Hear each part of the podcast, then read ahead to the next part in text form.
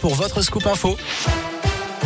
Salut Jérôme, salut à tous et à la une de l'actualité aujourd'hui le nouveau message alarmant du Conseil scientifique avant les fêtes de fin d'année. Les experts disent craindre, je cite, une possible désorganisation de la société en janvier en raison de très nombreux arrêts maladie à venir. Le variant Omicron devant devenir majoritaire en France entre Noël et le jour de l'an.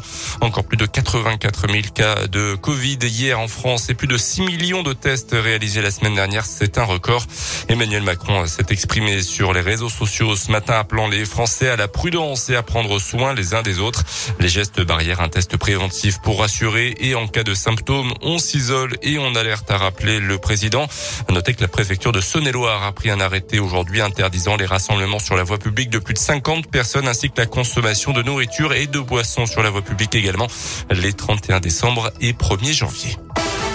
Dans l'actu également, Gérald Darmanin dans la Loire. En, ce moment, le ministre de l'Intérieur était au commissariat de Firmini où plusieurs voitures de police ont été incendiées devant le commissariat ces derniers jours. Le ministre de l'Intérieur euh, qui est aussi attendu au commissariat de Saint-Etienne en cette fin de journée pour rencontrer là aussi les policiers. Un grave accident dans l'Into ce matin à Ambronay. Un, conducteur a perdu le contrôle de sa voiture pour une raison encore inconnue avant de venir taper un panneau de signalisation et finir sa course contre un arbre. Euh, bilan, deux blessés âgés de 20 ans le conducteur était dans un état grave à l'arrivée des secours, mais ses jours ne sont plus en danger. Sa passagère très choquée a été hospitalisée à Ambérieux. Une enquête de gendarmerie a été ouverte. Une journée de galère dans le centre-ville de Clermont avec une mobilisation des agriculteurs et des négociants près de la préfecture. Elle dénonçait notamment la contractualisation obligatoire sur la vente de certaines bêtes. Une mesure qui doit entrer en vigueur à partir du 1er janvier. La Ligue 1 de foot en pause pour les fêtes de fin d'année. Hier soir s'est tenue la 19e journée de championnat. Le match de Clermont Foot à domicile contre Strasbourg a été reporté à la dernière minute à cause de l'impressionnant brouillard au stade Montpied.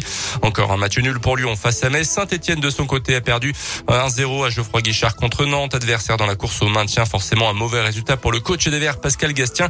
Pascal Dipra qui dirigeait pour la première fois en Ligue 1 l'AS Saint-Etienne. On écoute. Mon sentiment, euh, c'est le constat implacable que nous avons perdu. Et de mon point de vue, surtout parce que nous n'avons joué qu'une mi-temps et que la première, nous ne l'avons pas disputée.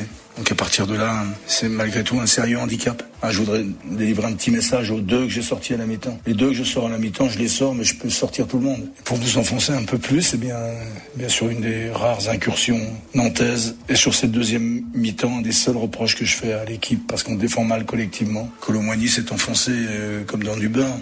On encaisse ce but euh, qui nous, nous, plonge ce soir dans la tristesse et l'effort compréhensible. Le prochain match de Ligue 1 pour les Verts, ça sera contre Angers le 9 janvier. Les Verts qui sont toujours bons derniers du championnat. Bruno Mars